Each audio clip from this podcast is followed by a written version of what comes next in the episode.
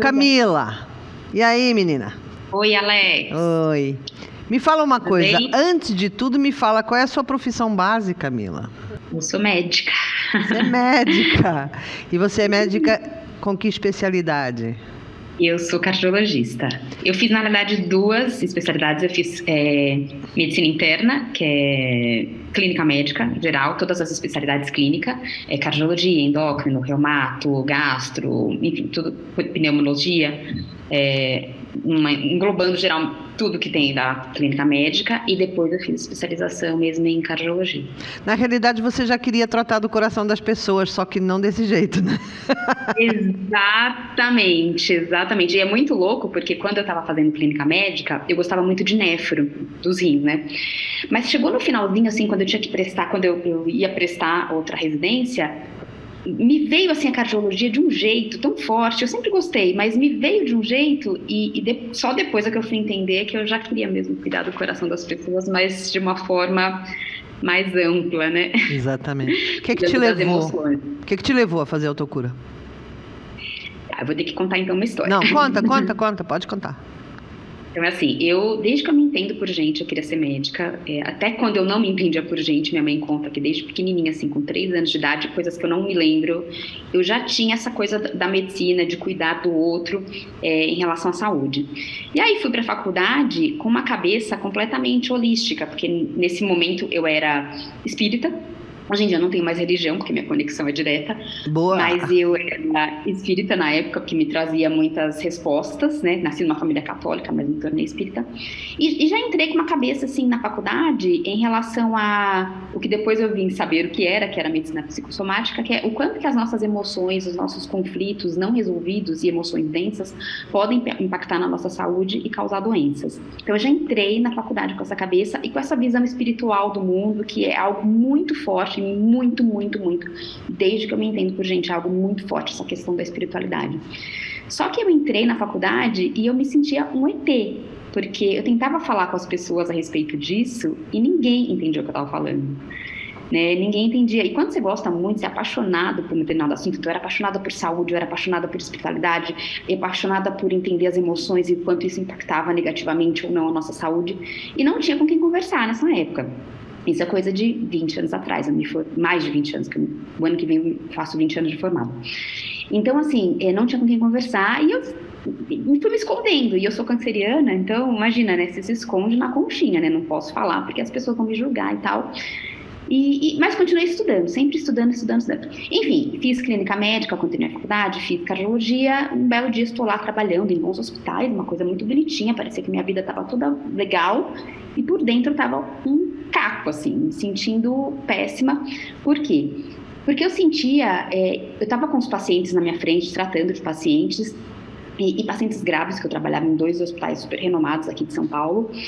E, e eu me interessava muito pelas histórias de vida deles, porque eu notava nos pacientes cardiopatas, principalmente pacientes que tinham infartado, é, eu perguntava muito a respeito da história de vida deles, eles se abriam, porque eu sempre gostei muito de conversar e sempre deixei os pacientes muito à vontade para poder dividirem as suas questões comigo. E aí eles dividiam é, os seus problemas, as suas dificuldades em relação a conflitos e tal. E eu tinha certeza absoluta que aquilo era o causador, aquelas emoções densas eram as causadoras da doença, ou se não, assim, fortes contribuidoras para o surgimento da doença. Só que eu não sabia o que fazer com aquilo, eu mesma. Então o que, que eu fazia? Eu tratava o que eu tinha aprendido na faculdade, na residência, encaminhava todo mundo para psicologia, mas eu senti uma dor profunda, assim, de falar, poxa, eu queria tanto ter ferramentas para poder ajudar esses pacientes, mas eu não tenho. Só um parêntese, na faculdade, eu lembro, acho que no terceiro ou quarto ano da faculdade, a gente teve é, um pouquinho de medicina psicossomática, que estuda exatamente, assim, como que os conflitos é, são, massas de conflitos não resolvidos é, causam doenças, e foi, assim, disparada a matéria que eu mais gostei na faculdade, mas foi, assim, algo muito pequeno, assim, sabe, ano passando, então não dava para eu trabalhar com aquilo, teria que realmente fazer um curso. Mas, enfim, depois de ter tantos anos de estudo, tô lá eu pensando o que, que eu ia fazer, é, a vida me levou para outro lugar, me levou para o Canadá. Lá eu não trabalhei como médica, lá eu fui estudar um monte de outras coisas, descobri a medicina integrativa. que eu amo de paixão, que é a medicina mais natural, que vai atrás da causa física das doenças, mas de uma forma natural, que doença crônica a gente aprende na faculdade, na residência, que são de causa idiopática. Que é esse nome bonito? Significa que não se sabe a causa, uma vez que você não sabe a causa, não dá para atuar na causa, só não existe, então, portanto, não existe cura, só existe controle tomando remédio patenteado pro resto da vida. E eu nunca me convenci disso, nunca me convenci. Enfim, fui para medicina integrativa, voltei para o Brasil, comecei a fazer uma pós-medicina integrativa com o Dr. Laí Ribeiro, que eu amo de paixão.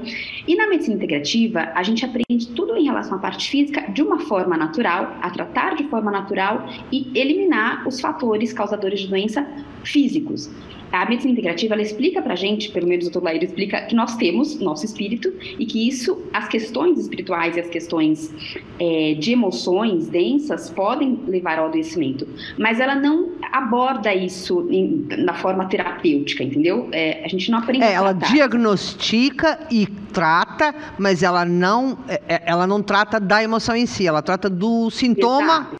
do sintoma que aquela emoção causou. Exato. Ela, e né? ela diz, e ela explica determinadas é, partes da, da integrativa de com quem você está estudando, você aprende que sim, que a, a, massa de conflito pode ser causadora de doença e que existem as questões espirituais, mas não como tratar, não tem uma abordagem nesse sentido na medicina Exatamente. integrativa. E aí, quando surgiu a, autocura, que eu fiz o workshop que vocês estão fazendo agora, e que surgiu a possibilidade de fazer o curso, eu falei, uau, eu senti assim na hora, eu falei, gente, é isso que está faltando para eu poder completar assim o meu arsenal terapêutico, porque era o que faltava, eu saber tratar das emoções dos pacientes, porque com a autocura a gente trata das emoções e é maravilhoso, né, na parte de autoterapia, e, e, e em relação a essas questões espirituais e karmáticas, que eu, eu amo tudo que envolve o estudo e o entendimento do karma, porque são questões que a gente traz para nossa vida, né? E impactam a nossa saúde. Então, quando eu comecei a fazer o curso, eu falei: "Uau, isso aqui é uma ferramenta maravilhosa".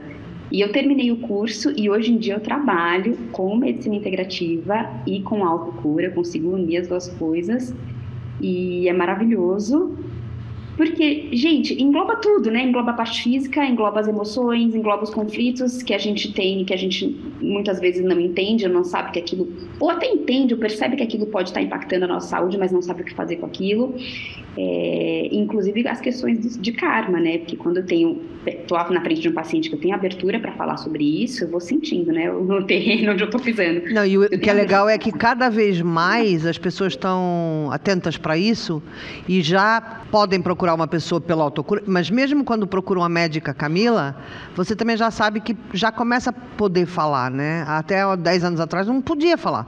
Mas agora parece que as pessoas já estão mais molinhas já. Eu acho que a, a pessoa sofreu tanto que começou mesmo a perceber, espera, tem que ter outro jeito, tem que ter outro, não é possível, né? Não é possível a gente se manter numa medicina que só trata sintoma, né? Que não vai à raiz, que não tenta, é mesmo impressionante.